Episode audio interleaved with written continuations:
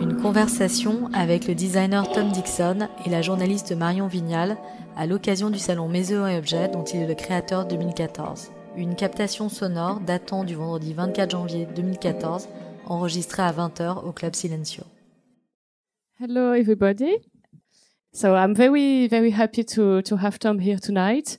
And um, and it's very good to to have him um, as a, as guest of Silencio because Silencio is first a club, and uh, it's not a, design gallery or showroom, and uh, it suits uh, to Tom uh, much better because uh, I don't know if uh, everybody knows that, but.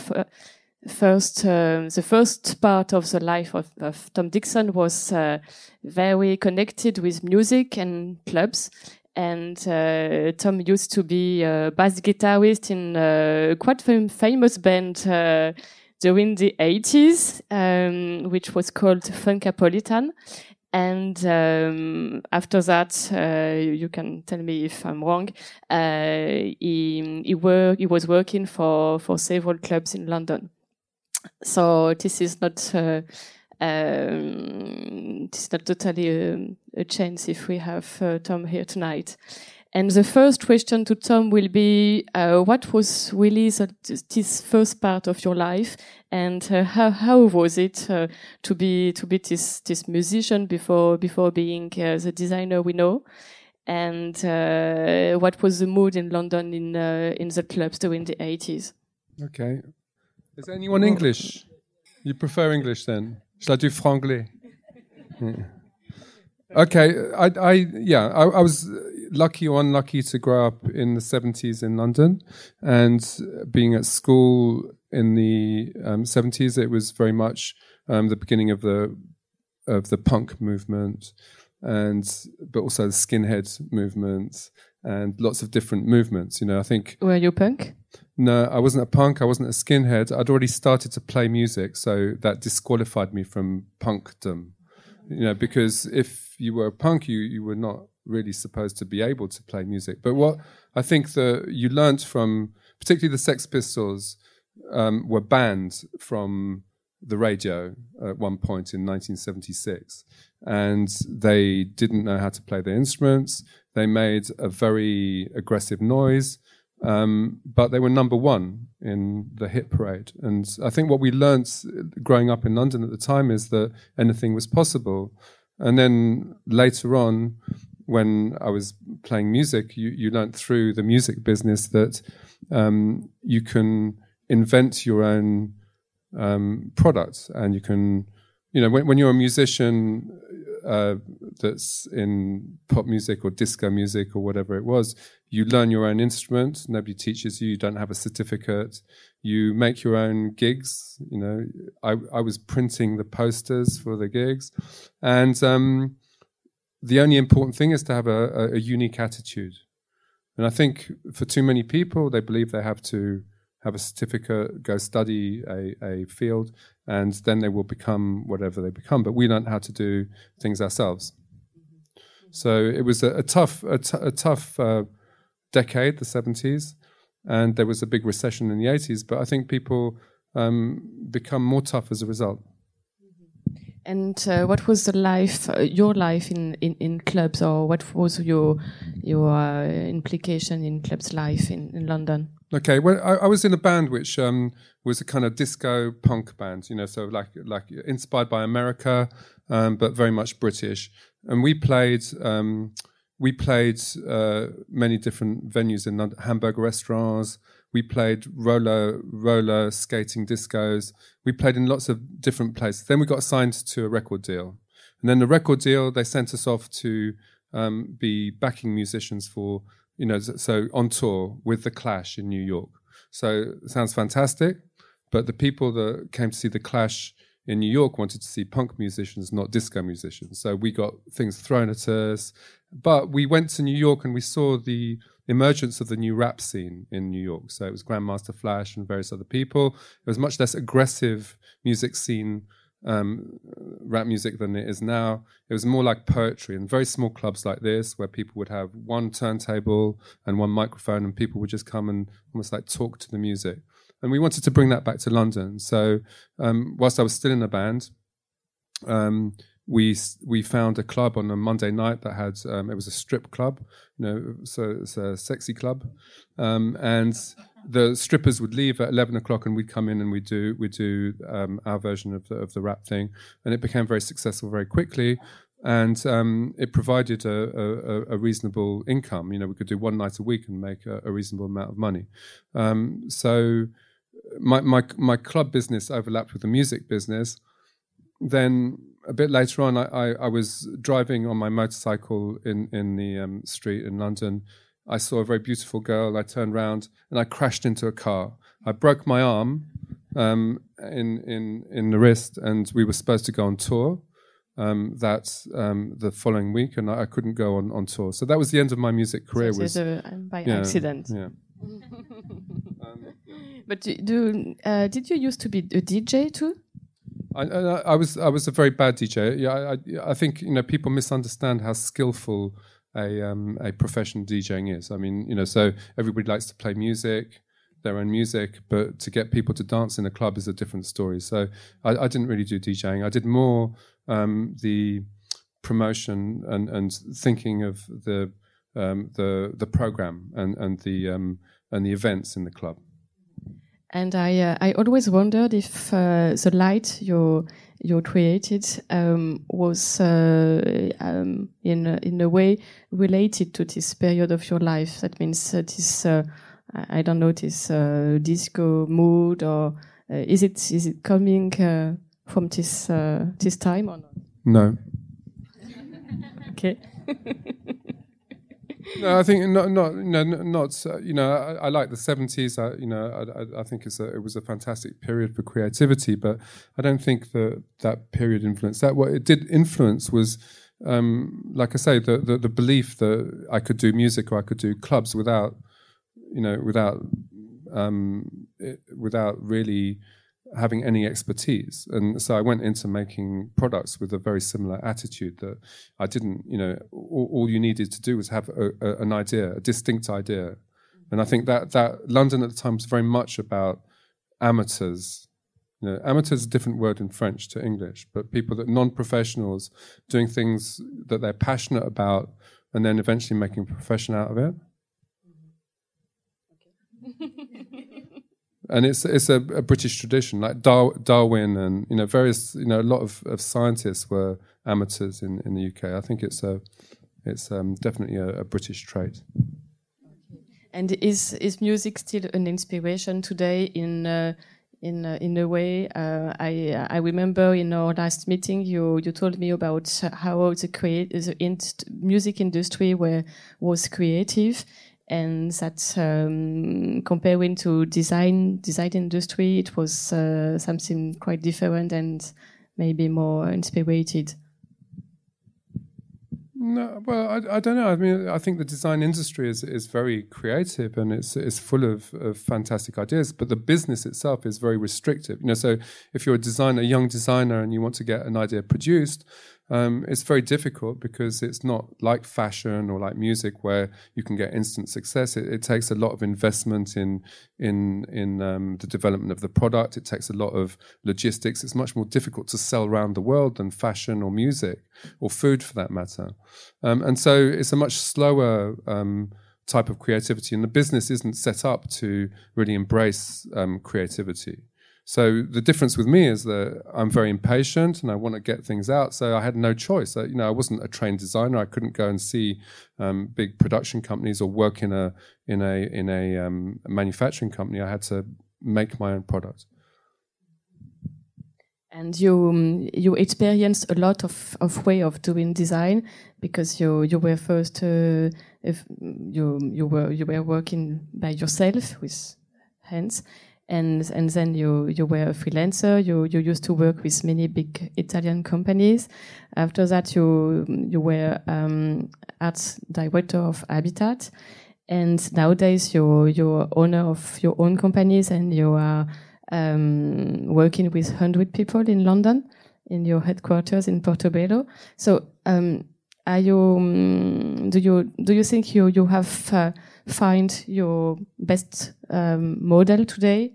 Is it something that fits you the, the most? Much better. Well, I don't know. I always think that I've got the perfect solution to how to produce design, but it's never, you know, it's never what you dream of, which keeps you moving forward and doing the next thing. What's quite nice about my company now is that it is um, it's, it's taken 10 years, but it's become the size where we can be more ambitious and do more interesting um, products. At the beginning, the difficulty was getting um, the manufacturers to believe in what we were doing with very small quantities. And now we've reached a stage where we can m- make things in sufficient quantities to interest the manufacturers and then also interest the, the, the people that sell sell the stuff. But it's still difficult, you know, and it's difficult for many many reasons. You know, it's it's a very difficult logistic business sending stuff um, from we, we, we make things all over the world, you know, in the UK, in Germany, in India, in China, and then we send it to another 60 countries around the world. So just from a, a planning and logistics point of view, it's very complicated. And then we engage in lots of different typologies. We make upholstery and we make tables and we make chairs, we make glass, we make plastic, we make wood. And all of these different um, typologies have different are, are like a different profession in themselves, and all of them have different import restrictions. So to to send a light into Japan is very complicated, or, or to send upholstery from India to England is very complicated. And so it's a very complicated business. And um, I can't remember what your question was. so the next question what's what's um, it's it's to sum up a bit this uh, first discussion but what is the most difficult difficult things uh, being designer today is it is it this um, this problem of uh, coordinate a lot of uh, work I don't think it's. Uh, I don't think it's difficult. I think it's a joy. You know. I think. Uh, you know. I'm very fortunate to be in a position to um, essentially do what was my hobby, which was making things as a as a job. So, you know, I think the difficult job is all of the things I just described: the the the production development, the sales, the logistics, and all of that is very difficult. But I don't do it. Everybody else does it. Some of them here, and and they have the hard part. I have the fun part. You know, I get to stand on stage and talk about myself, like going to the psychiatrist. I get to have ideas and and see them developed. And so, you know, I don't. I think I've I've found a way of doing it which which suits me quite well. But I have to correct you. I'm not. You know, I don't own the company. I'm owned by a company. So I'm owned by Swedish people. You know, I'm no. I'm not independent like I look. I'm. I'm. Um, you know, I'm a slave. You know, like like everybody else, right? it is um, your financial partners uh, help you to to develop you. It's uh, it's something um, important for you to to develop your your own business. Yeah, and I think I think you, you should know you should have, have done it. You you, you couldn't you couldn't do, done it uh, alone. Yeah, I, I could have. Maybe I should have. But I think you know, in, in a way, what's kind of interesting is that um, it's, it's very, what I do is is not very normal in design business. It's it's very normal in fashion business or or many other businesses to have investors and to do things under your own name. And so I think the I found a model which is kind of interesting for other designers because I think more and more designers are frustrated by um, the, the the fact that they don't have control over their own ideas. And okay, some of them will be much richer than me because they've managed to make very commercial products for much bigger companies. But I think all of them want to have more um, more ownership of the not just the product, but where it comes from, who it's sold to, how it's communicated, how it's packaged, how it's presented to people, and and that at least is is something that I've managed to hold on to now. But why is it so important for you today to, to, to control everything from, from the, the fabrication to the distribution? I, because you know you want. To, I think everybody is is frustrated with not being able to. I, am not a control freak. You know, I'm, I don't. I don't want to control everything. It's just more satisfying to be able to have an idea and to produce it in the way that you thought of it in the first place. And I think for many people, I'm sure for you, you know, you're a journalist and you might write a piece and get some photography commissioned and then find that the editor cuts off half of the half of the story or or crops the picture, you know. And and for most people quite they just don't have any control over their output, you know. And I think it's, you know, it must be a primitive, um, a primitive um, urge to to be in charge of your own production, you know, like baking a, a, piece of bread and, and then selling it. So I've I've managed to do that with with my life. I've got some degree of control over having an idea and then commercializing it, and that was what inspired me in the first place. What was kind of nice was to be able to think of something in the morning make it, and then people would give me money for it in the evening. And that was kind of that was one of the big inspirations. It wasn't really that I wanted to be a designer or anything. And um, let's speak let's speak a little bit about uh, about food because you have uh, a lot of um, actualities with food today. You you just opened um, not you personally, but uh, you you designed a new restaurant near Beaugrenelle, uh, Eclectic the name is eclectic and you you are involved in a very special project um, called La Jeune Rue, um, which is a new street, uh, not a new street, an old street of Paris, but uh, which uh, will be um, transformed in in um, a gastronomic street. And uh, I'd like to hear you about about this uh, special taste uh, with food and restaurant because you also have your own restaurant in in London, and that's something special.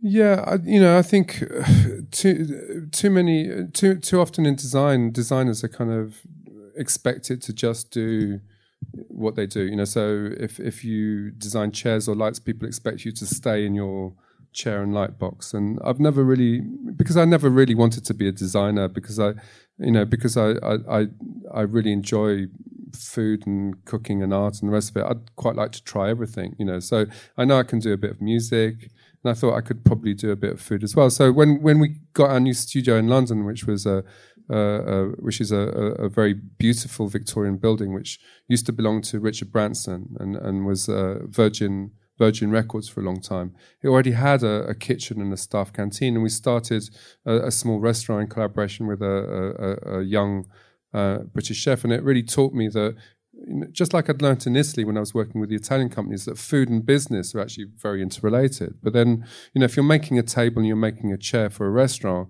why not also do the serveware and why not think about what the food should be on on on the plate? And you know, the beauty of design is it's not a profession itself. It's something that you apply to to any um, category or any profession. So I think you can be involved in design and be interested in food, but people normally want you to stay in your box. So what's kind of interesting about the French projects is that, particularly La, La Rue Jeune, which is a um, a visionary new um, way of looking or, or actually it's quite an old way of looking at food, which is direct from the farm to to to the restaurant or to the shop, is that it's challenging um, French people to look again at their cuisine. You know, French people have been very complacent about their food, right?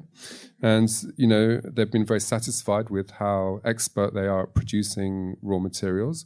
They've been very happy with the fact that they invented cuisine nouvelle and that they are the best chefs in the world and the rest of it. But they've forgotten the authentic, you know, qualities of the raw products. And and what's great about La Rue is that he's talking about, you know, bringing the stuff straight from the Normandy farm to the shops in Paris without going through a wholesale market, without going through several days of the food um, reducing in in in quality. Mm-hmm. Um, and he's trying to do small things. You know, I think all too many design things and a, a, a big plans for design. This is really about supporting the producers and the farm to get the stuff as fresh and as as un uh, you know unprocessed as possible. Mm-hmm.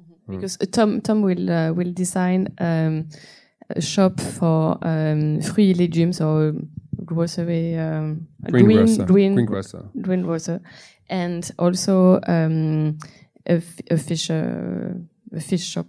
Yeah. Poissonnerie. Um, can can you tell us more about the design of, of these two places? Because uh, I'm I'm very curious to um, to imagine what can be can be your, your proposal for, for this kind of places. No, well, yes, no. Okay, the the the Rue Jeune is is many different shops in in in the general area of Arts et Métiers, which are small shops, and there's maybe 20 designers involved from Nendo from Japan, Campana Brothers from Brazil, you know, um, Michele mm, De Lucchi, yeah. Patricia Urquiola, blah, blah. They've all got their own little space. One's doing a quincaillerie, another person's doing a coffee shop, a pizzeria, and I'm doing poissonnerie, and I'm doing épicerie, right? And at the moment, we're still trying to work out exactly how we can support better the raw product. So, what's interesting about the épicerie, which is a fruit and vegetable shop, is that um, is connected directly to a farm in Normandy, which is involved in agroforestry. Oui, la, la ferme Bec Hellouin. And so this is a very old-fashioned but modern way of of um, going beyond monoculture, which is what everybody does all over the world now, trying to get more efficiency by having single crops. But in Normandy, they make five or six layers of complementary vegetables and fruits, and they can get instead of two crops a year, they can get eight crops a year. So it's actually more efficient than mechanized agriculture. Anyway, I've been to the farm; it's very nice. Um, and they have maybe 30 varieties of tomatoes, 20 varieties of apples, um, all kinds of diversity of, of crops and, and, vegetables that you've never seen before. And the idea is really that every morning a van will come from the farm to the épicerie. Is they are working in permaculture. We, we it's, well, it. it's called agroforestry. and it's um, you, you, need to research it. It's fantastic. Anyway, we'll talk a lot about it when it when it's ready, which I don't know when in the summer. But um, mm-hmm. yeah, for the time being, it's more about the restaurant in Beaugrenelle, which we've just finished, mm-hmm. and the restaurant in London that you're welcome to come to. Yeah, the Dock Kitchen. So anyway, just to, to conclude, that the idea is really that the, I don't think that there's as much separation between food business, music business, design business as everybody would prefer to have. And and you know, if I'm very lucky to be in a position to um, uh, to actually act in in many different categories mm-hmm. like that. Mm-hmm. That's very nice. And um, I'd like to, to speak a little bit about about your your roots because your you speak very, very good uh, French um, we will maybe hear you later. And it's because of your grandmother.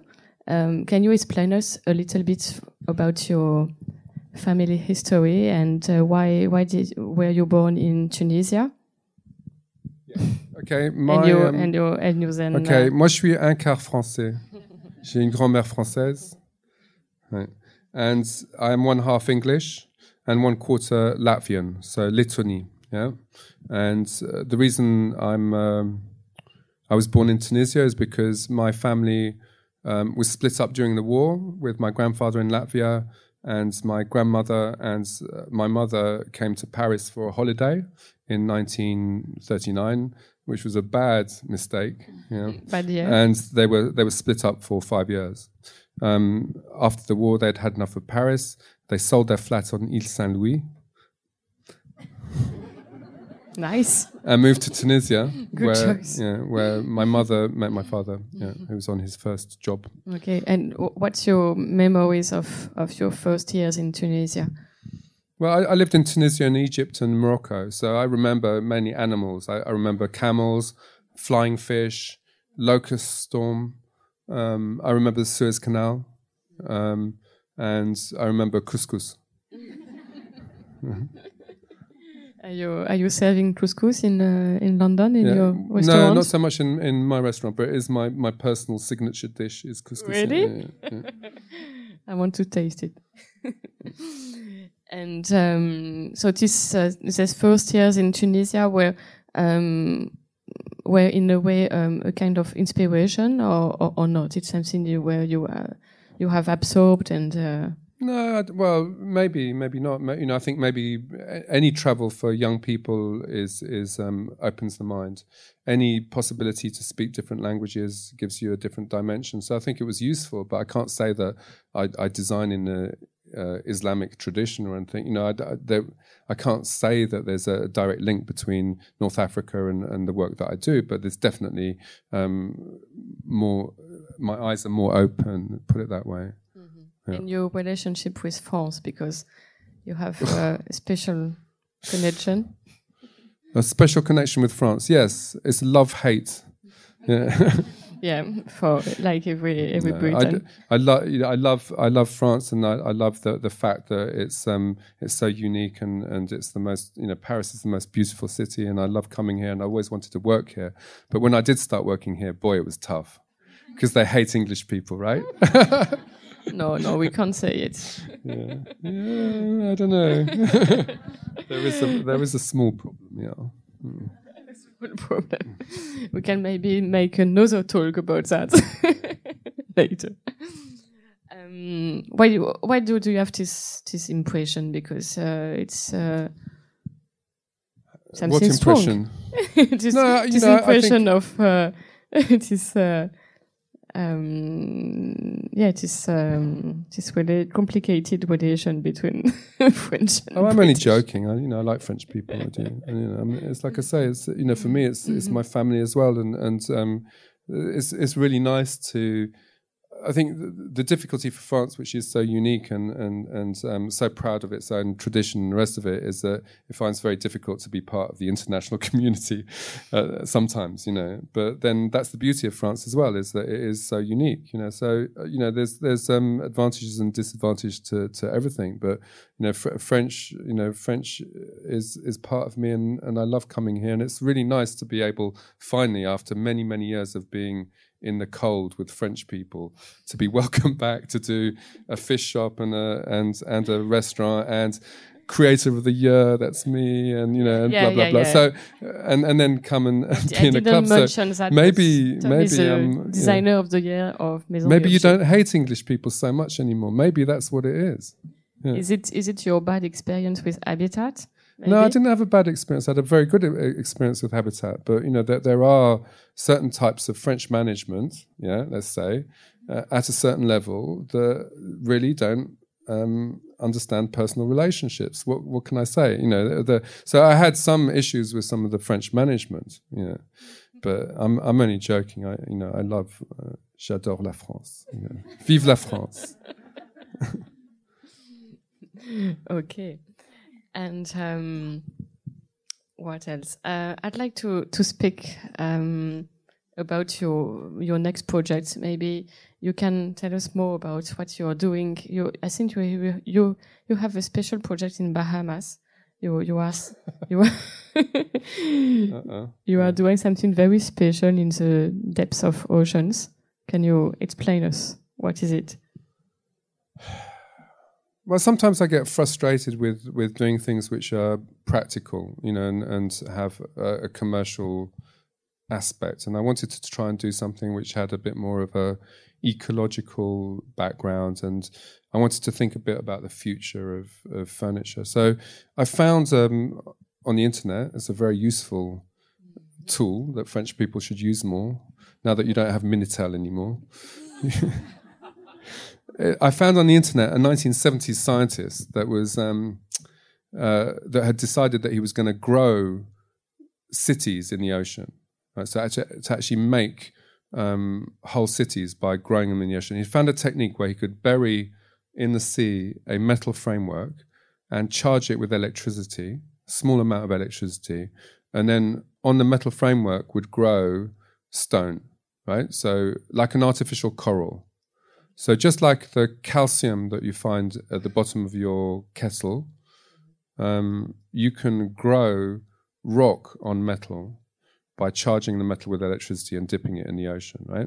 So he, he'd, he'd, managed to do this technique, but he'd never managed to grow a city and he'd sort of abandoned it. But he found that you could also, um, coral, which is very endangered, would also grow at a much faster rate than in nature, maybe five times as fast if it was growing on on metal frameworks that were charged with electricity. So I researched the technique and I found somebody that was prepared to do it in the Bahamas, and I've made um, a couple of sets of chairs and tables which I've sunk in the in the ocean in the Bahamas, and have been there for three years. And so I went I went three weeks ago to dive in the Bahamas and pull out the chairs. Did you did you dive yourself to to, yeah, to I check it? myself. Yeah. That's nice. So uh, being the designers, it's uh, it gives a lot of experiences.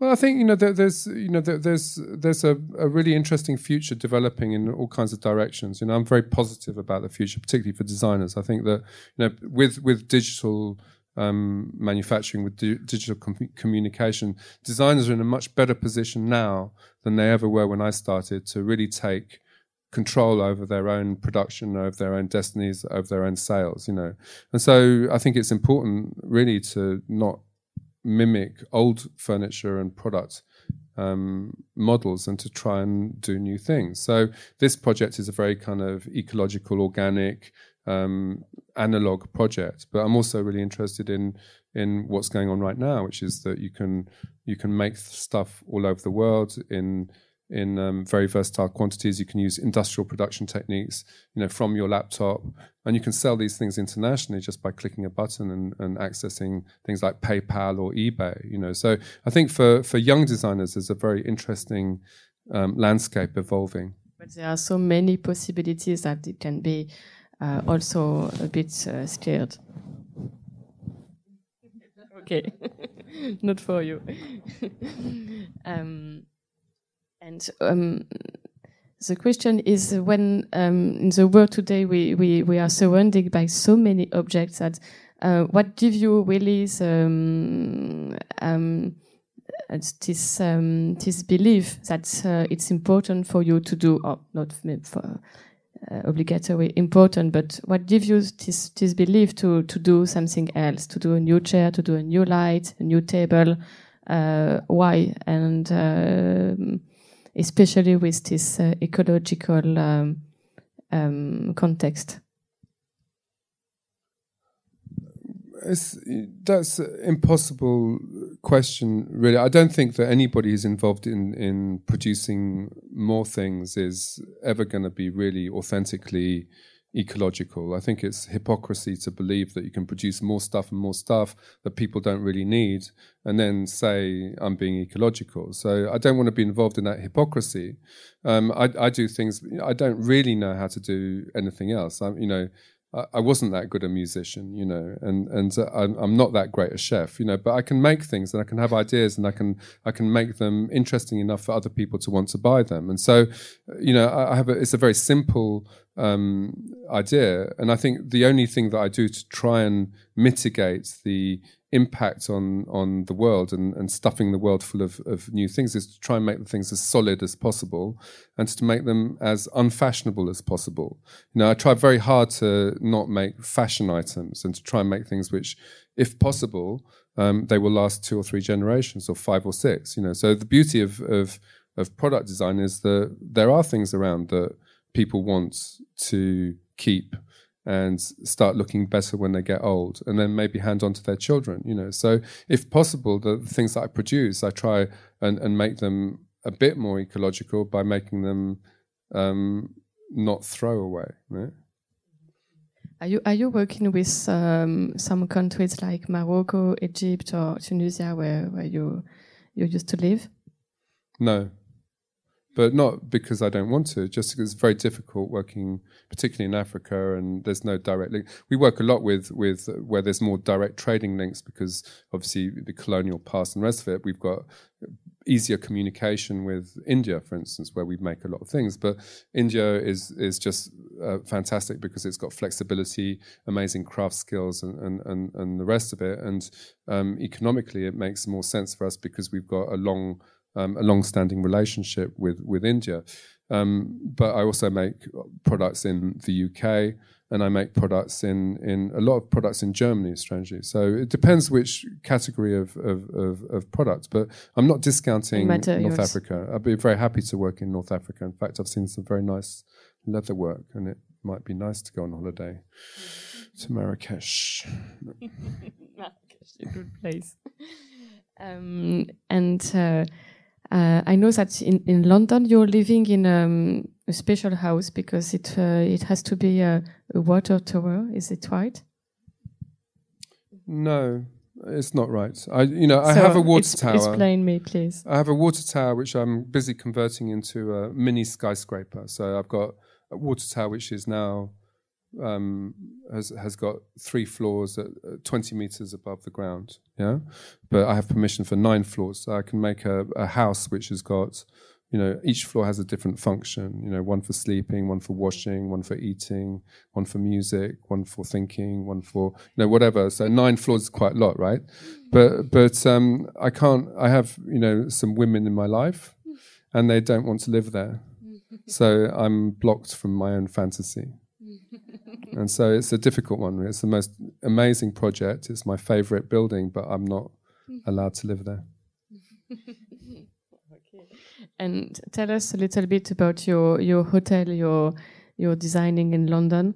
Uh, is it will it be something special, or um, were you were you uh, obliged to do something uh, more uh, consensual for well, uh, you know, we're working for Morgan's Hotel Group, that are obviously a big American hotel group that have the Delano in Miami and um, the Sanderson in London and the Mondrian in New York. And, and so we're making a Mondrian hotel in London in a building which um, is on the Thames, on the riverfront, which has the most beautiful views on the Thames. The building is quite ugly, 1970s building, mm-hmm. but um, the views are amazing and it's 350 rooms, and it's the first um, really major interior design project that we've done. So we're doing the rooms, we're doing the spa, we're doing the restaurant, we're doing the rooftop bar, we're doing the conference rooms, we're doing the lobby. So it's a huge job that's taken now three years, and I've never done a job that took three years. So I'm very frustrated. But it will open in in in August, and it's been a very interesting experience. Mm-hmm. But why? Uh, can can you can you tell us uh, some details? Well, okay. You know, from a concept perspective, uh, the idea is really about Anglo American relations. And, you know, we have a funny relationship with America, just like we have a funny relationship with France.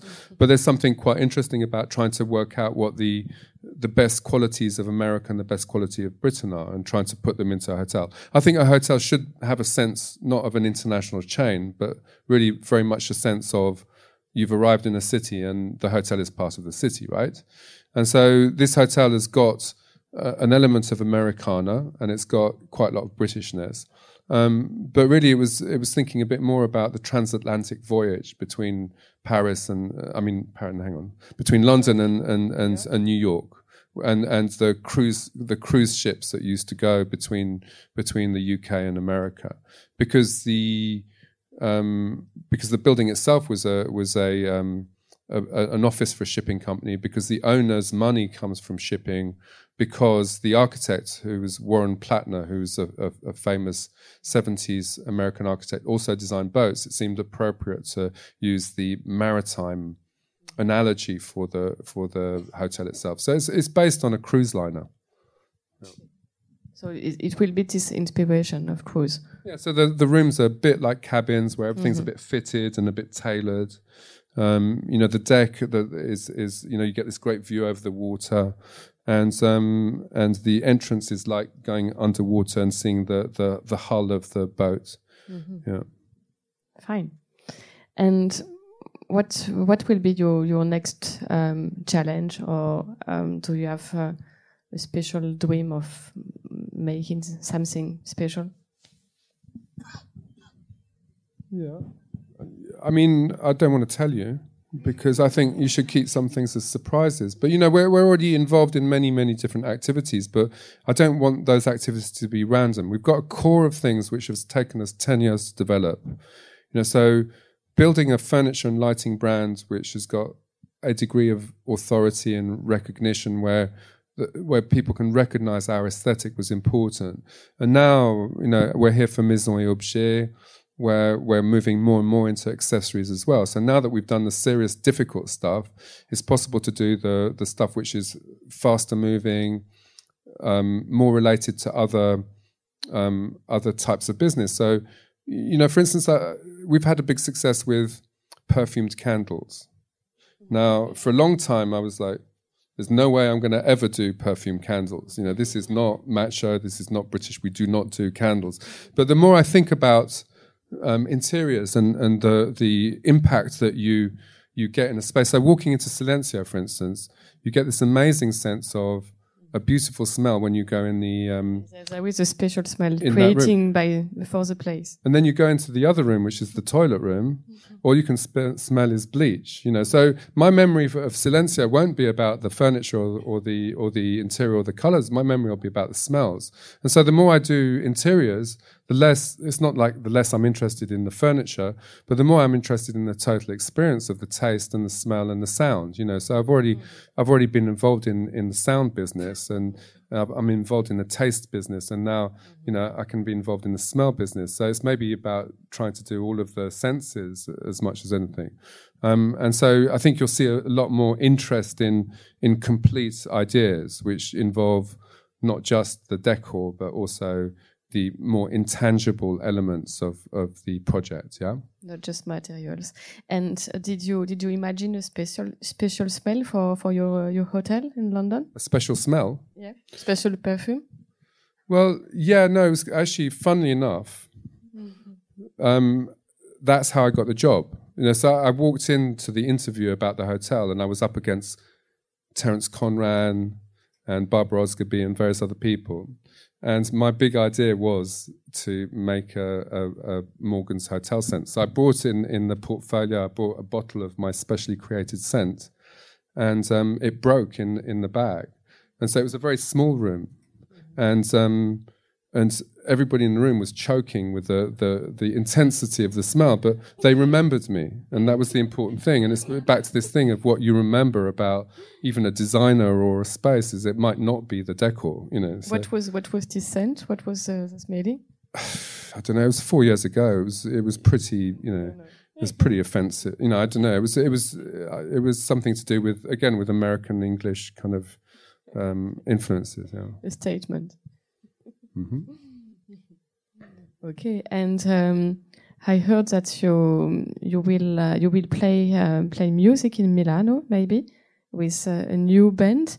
Um, what uh, what will it be? What is what is this band? Is it something you you are um, managing, or was it your idea or a proposal? Well, now because my studio is, you know, like I said, was part of the Virgin Records company. It's got soundproof rooms in, in it, which used to be studio for, you know, for the, the, the various bands that were signed to Virgin. And so more recently, I've picked up my guitar again, and and we're making noise. And at the point where that noise becomes acceptable, then I'm very happy to share it with everybody. So I've been invited by Silencio to come back in after Milan and, and, and play for you you lot. So it'll be mainly uh, professionals from the design industry that still fantasize about the music business, yeah. Mm-hmm. And it'll be more about you know disco again, you know. So nothing's really changed, yeah. That's nice. And you you you will work with uh, the singer Bradford. That's it. Well, it's you know it's, the the problem is that the he, he's um, he's got a big mouth and he's already told everybody about it before it exists. So I've got a problem now that I have to you know I have to produce the you know I have to produce it. Mm-hmm. Okay, and um, what else? Uh, can you tell you tell us about uh, next uh, next the next fair in Milano? Because each year you you are coming there with um, a special project and you uh, you are coming with a, a machine, for instance, uh, a machine who, which fabricates chairs or something else, and um, it's always important for you to um, to to show something else than just objects and uh, to uh, to involve people in the in the fabrication. Uh, what will you imagine for the next edition? Nothing. No, no, seriously. No, what, what we're doing. Statement. No, for the okay. So for the two last two years, we've been getting bigger and bigger. We took over the whole Museum of Science and Technology in Milan. We um, we brought in twenty or thirty other brands and made this platform for um, for new ideas. Um, but this year, we're going to just go into the fair and be conservative. You know, so that's actually more radical than than um, for me than doing something radical in town. So we go into the trade fair and we just try and sell things. It'll be really interesting to see what happens if we do that. What it means is that then I can have more fun in Milan during the week, right? So I think often, you know, when you're expected to be radical and inventive and the rest of it, it's good to do the opposite of what people expect, which is what I'm trying to do this year.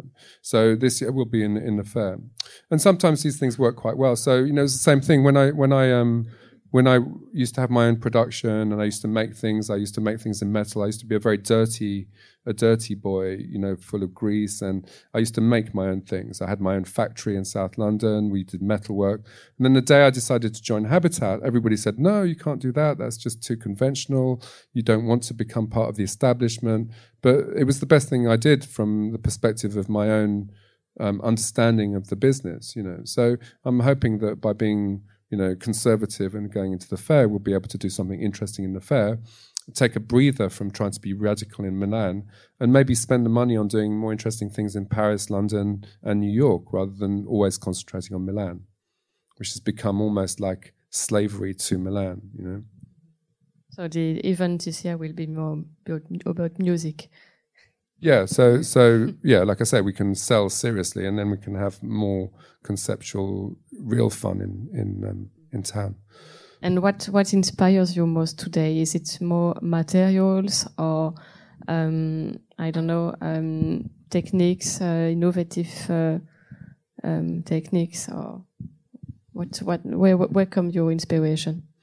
Well, you know, it's it's never really changed. What inspires me is really making things and, and how you make them. So I still get more um, more uh, inspiration from going to visit a factory or, or craftsman than I do from anything else. So I'm obsessed with how you make things and, and what the potential of a machine or a craft or a material is. And it's still the same thing. So I'm more interested in that part of it than I am in the shape of it almost, you know. Okay. And um, one one question, uh, science fiction question. Imagine you you will be the master of the world and you can you can choose what you want. Um, what kind of? I didn't uh, say I was the master of the world, did I? That's so arrogant. Yeah. What kind of habits uh, do you want to change in your daily life? M my personal habits. yes. I'm t- I'm too chaotic. I would like you know I would like to be more organized. Okay, and um, what kind of uh, objects um, is um, is very essential to your to your to your life in terms of uh, um, yes in your daily life um, in in your house, for instance. What is I don't know the the, the more products I make, the more things I make, the less things I want. You know, it's kind of odd, but you know, in the end, I probably end up as a as a Zen Buddhist with nothing. You know, in in a way, the the nicest thing was my tower, as a you know as a useless object before I made it into an apartment. To have an object which didn't have a specific use but was just beautiful, that I could sit on this tower and inspect London was kind of amazing, right? So I think you know the the things that interest you more and more are things like space and time as luxuries, you know. And I think there's a kind of interesting um, value of nothingness which people forget about, you know. For sure. And uh, about the, the design um, industry or scene, um, what uh, what what do you don't like uh, in this uh, this industry, or what what will you will you change if you if you can?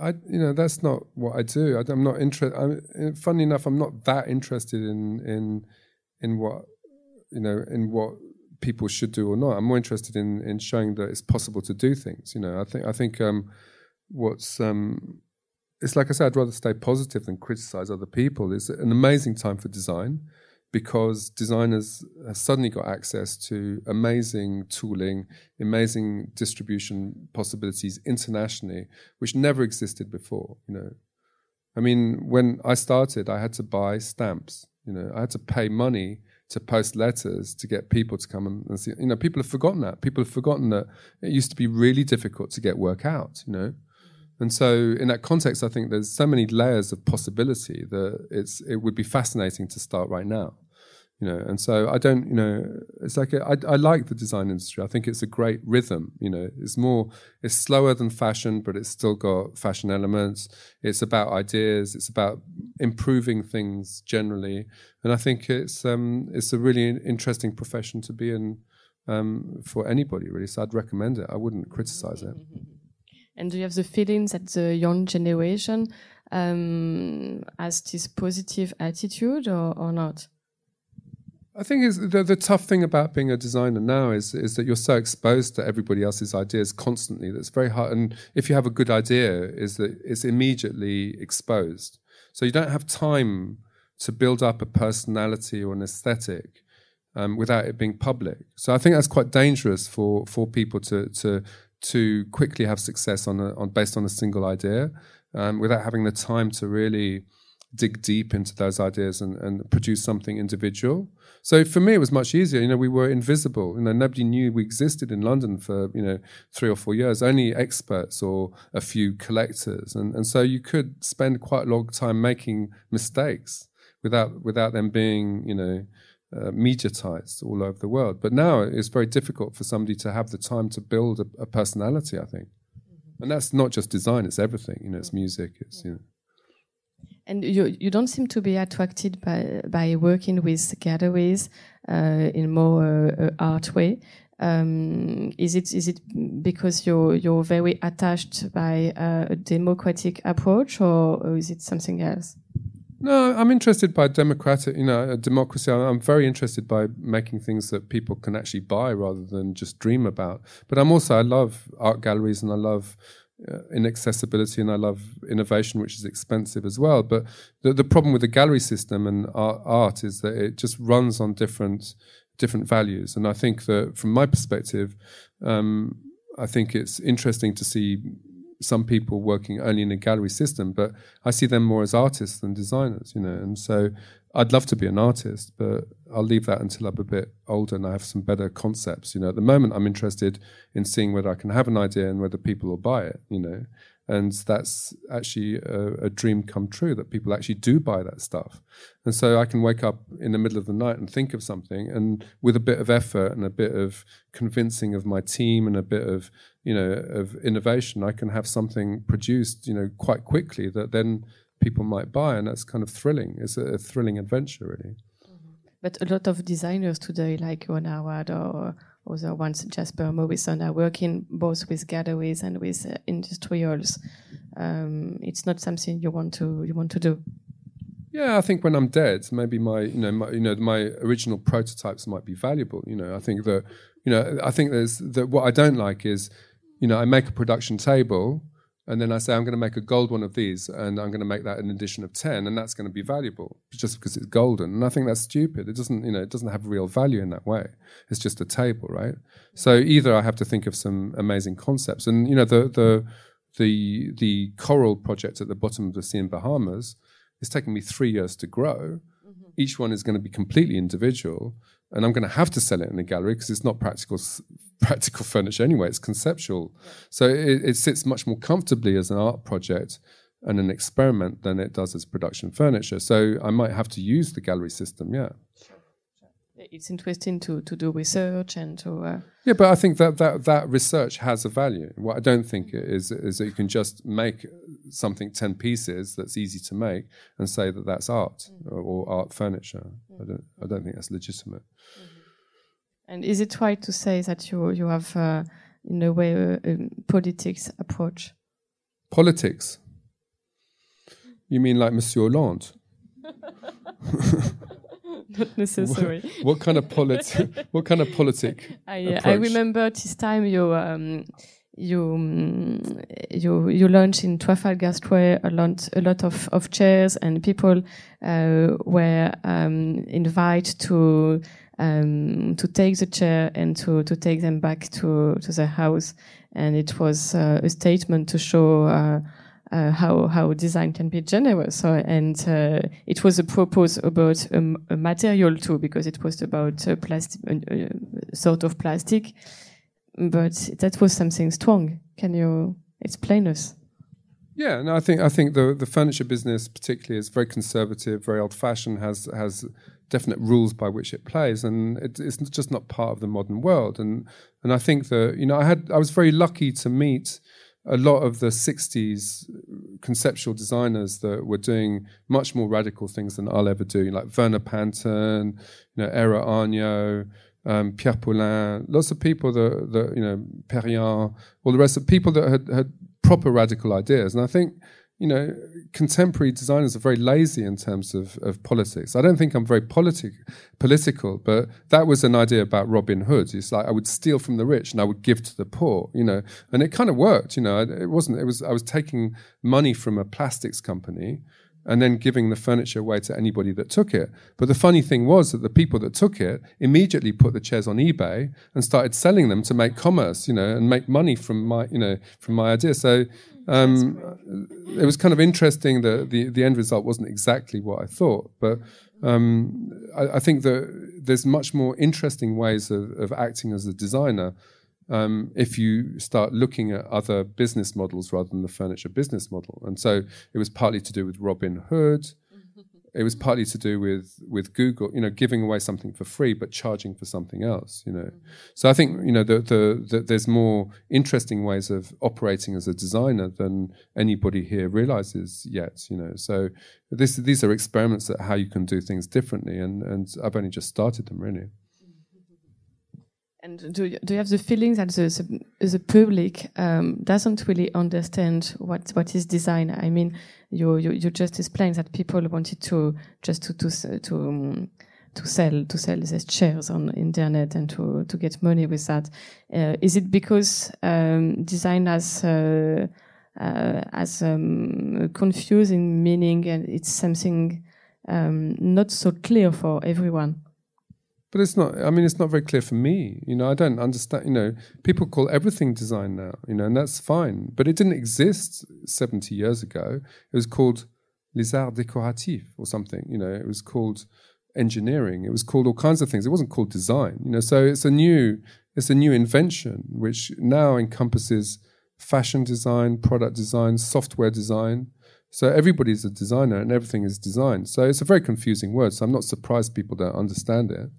I mean, what's interesting for designers right now is that where before you know, it was a kind of underground activity, it's slightly more mediatized. There's more museums, there's more magazines, there's more talks at Silencio about design. And so we become slightly more interesting to people, but it's very hard to categorize as a, as a single thing. Whereas fashion is very easy, you know, as is music, to say, right, okay, this is what it is. Design is a service that you apply to lots of other professions, right? Mm-hmm. Mm it depends of, on on the people who who is involved in uh, in the project. And uh, what do you think about the um, the new the new tools uh, um, of today, like a 3D 3D printer, um, with uh, with with which we can we can do what what we want, and uh, everybody can be a designer with this kind of of tool. Well, you know, the same thing will happen with 3D printers as happened with with um, graphic designers. That because they can, they will, and you'll produce lots of things which are not particularly attractive or elegant or interesting. But w- what it does mean is that everybody has access to very high tech tools to produce interesting ideas. So we'll see an explosion of of potential and possibilities, but we also see an avalanche of rubbish being made by these 3D printers, right? And you know i'm much more interested in in digital technology applied to much more um, mature technology. So metal pressing metal laser cutting high pressure water jet cutting chemical etching. There's lots and lots of techniques that exist out there that are digitally propelled from your laptop which are mature technologies which we make quite a lot of stuff already with. And those are available to everybody to make to make real objects, whereas rapid prototyping is very um, is very still very early in its development, and it'll become very interesting when they start making whole buildings out of it. But you know, just to make a small piece of plastic that can be any shape, or to make your own face in plastic, it's not you know, it's kind of okay, but um, it's still not really producing things that you would really want to have in your home, or or you want to pay real money for, right? So it's um, it's the beginning of a revolution, for sure. Bon, j'ai dit que j'allais parler en français maintenant. Ah, ok. Pour prouver que j'adore la France. Ok. À quoi ressemblent euh, les chaises euh, après trois ans dans les mers euh, aux Bahamas? Ce qui se passe, c'est je, je mets une, une, une, baguette de, disons, 5 mm de, de métal. Et maintenant, le, le, rocher artificiel a des dimensions de, disons, 25 mm de diamètre.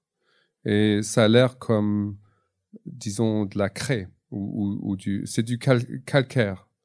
Et euh, alors, les formes euh, sont assez floues. Maintenant, il y a aussi des coquillages et pas mal de, euh, de plantes euh, maritimes. Et euh, moi, je les trouve assez belles, mais elles sont pas très pratiques. Hein. Alors, une autre question peut-être en français, juste pour avoir le, le plaisir d'entendre l'accent de, de, Tom. Euh, est-ce que, Tom, vous pouvez nous dire quelles sont, euh, quelles sont les personnalités du design qui vous touchent le plus dans l'histoire du design? Bah, J'aime, j'aime plein de monde. il faut dire que, que je m'intéresse un peu plus à la, à la sculpture et, et, Ça peut être la sculpture, bien sûr. Ouais. Alors, euh, j'ai, j'ai toujours suivi les, les, sculpteurs anglais, anglais qui ont, qui, qui ont une ligne directe de, qui parle, qui parle de, de Rodin d'ailleurs et, et Bourdelle qui passent par Noguchi mm-hmm. et puis deviennent euh, les Henry Moore et puis après les, mm-hmm.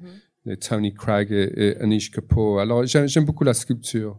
Du point de vue designer, il y a, il y a plein de gens que, que j'adore et je respecte. J'ai travaillé avec les Bourolek très tôt à Ibiza. Mm-hmm. J'ai travaillé beaucoup avec, comme je dis, Werner Panton, qui était un, un mec formidable, très innovateur et, et j'ai beaucoup de, de, de, respect pour évidemment les, les grands classiques de, euh, du mobilier français de Prouvé et les, les Perriand, comme tout, tout le monde d'ailleurs. Mm. J'adore Constantin Goethe, est formidable en ce moment toujours.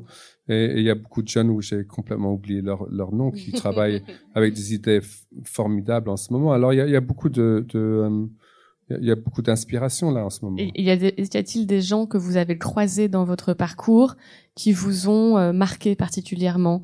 Euh, Je pense à Charlotte Perriand que vous avez croisé, je le crois. Ou est-ce qu'il y en a eu d'autres comme ça qui, euh, voilà, qui sont des gens qui, qui vous ben, sont restés en mémoire? Je pense que Castiglioni était le plus extraordinaire. Alors, euh, bon, moi, je l'ai rencontré quand il avait 85 ans. Il avait fumé 100 cigarettes par jour depuis l'âge de 16 ans. Et euh, il est fumé, il est fumé. Moi, j'avais fait le calcul. Belle leçon de longévité. C'était un million de cigarettes, un million qu'il avait fumé dans sa vie. Et puis, il était toujours aussi jeune que, il était plus jeune que moi d'ailleurs, mm. dans, dans, sa pensée, dans son enthousiasme, enthousiasme pour euh, pour la vie et pour les choses physiques. Et, et, ça, c'était une grande leçon vraiment de de voir quelqu'un qui avait toujours le, la, la, tête complètement ouverte à n'importe quelle influence et, et voulait était très heureux de parler pendant des heures. On, m'a dit, bon, vous avez une demi-heure avec le, le, maître, une heure et demie, il était toujours là à me montrer des trucs. Alors, moi, je pense la générosité de cette génération, le fait qu'ils pensaient vraiment que le design allait changer la vie des gens, euh, la positivité, aussi l'air le, le, dans lequel ils travaillaient après la guerre, où, où, où tout était à changer et à faire mieux. C'est vraiment, c'était quelque chose que, que je trouvais très euh, émouvant, quoi. Et, et Thérèse Sotsas, vous l'avez rencontré? Sotsas, ouais, j'ai connu, ouais, très très gentil, mais lui, il était, il était un, un, peu plus jeune et il avait toujours, il était toujours son cabinet énorme avec beaucoup de gens qui travaillaient pour lui. Ouais, lui, il était très très gentil, mais tous les Italiens, ils étaient comme ça. Hein. Euh, euh, facile à, à, parler, ils voulaient toujours manger ou boire un coup. Et, et pour un Anglais, c'est ça, ça c'était très différent. Et, et, et, comme je dis, moi, ce que j'ai appris aussi en Italie, c'était l'idée, même chez Capellini ou Moroso, que on faisait mieux le business et le design quand on, allait prendre le déjeuner. C'est en Angleterre, on mange toujours notre, un sandwich euh, avec notre ordinateur. Hein. Et, et, ça, c'est la pause déjeuner, c'est un sandwich pendant qu'on fait les emails personnels, pendant une demi-heure au, boulot. Alors, il y, y, a quelque chose avec la, la, la joie de vivre et, et, la bouffe en France, en Italie, euh, en Espagne, que, que, qui est une grande leçon pour les anglo-saxons. Hein. Et vous, vous vous sentez plus proche de ça, visiblement. La bouffe. C'est plus votre euh, façon de vivre. non, moi je pense que tout a changé en Angleterre, mais, mais ça, ça a changé à cause de, de des influences qui viennent un peu de, de partout du monde. Je veux dire, Londres en ce moment, c'est vraiment c'est hyper cosmopolite. On, trouve très, très, euh, très rarement des Anglais, d'ailleurs. Euh, ce qu'on trouve, c'est beaucoup de Somalie, beaucoup d'Arabie de, saoudite, énormément de Français, plutôt les riches que les, que les pauvres, euh, pas mal de Lituaniens, et, je veux dire, et, c'est des, des, grandes populations. J'étais assis à côté de l'ambassadeur de Lituanie l'autre jour à un dîner. Elle m'a dit que 10% de la Lituanie était en Angleterre. 10%. Donc 600 000 Lituaniens en Angleterre en ce moment. Et ça, c'est juste les Lituaniens. Hein. Il y a encore plus de Français. Même qu'on a vu Arnaud récemment. Ah Effectivement. Et comme on parle, on parle de, de, de, nourriture, euh, je ne peux pas m'empêcher de, de, vous demander quelle est votre spécialité française ou plat favori? J'étais élevé en Angleterre euh, quand la nourriture était dégueulasse, que j'ai appris très très tôt avec ma mère à, fabriquer le pain. Et ce que ce que je trouve très intéressant, euh, en France, c'est plutôt la, culture boulangère. le fait de Marie-Antoinette à, la Révolution, euh, au fait que le prix du pain est contrôlé, ça me fascine, c'est extraordinaire comme truc. Le fait qu'il faut manger, toujours avoir du pain avec le... Et moi, je trouve ça euh, très, très unique. Non? Alors moi, moi puisqu'il n'y avait pas du pain euh, qui était mangeable en Angleterre à l'époque, j'ai appris très tôt à, fabriquer mon, mon, pain à moi. Et puis, et puis voilà, ça, c'est quelque chose que, je fais d'occasion. Donc pour la jeune rue, vous auriez aimé avoir la boulangerie finalement? Non, j'aurais voulu faire la quincaillerie. Ah. Mais ça a été pris.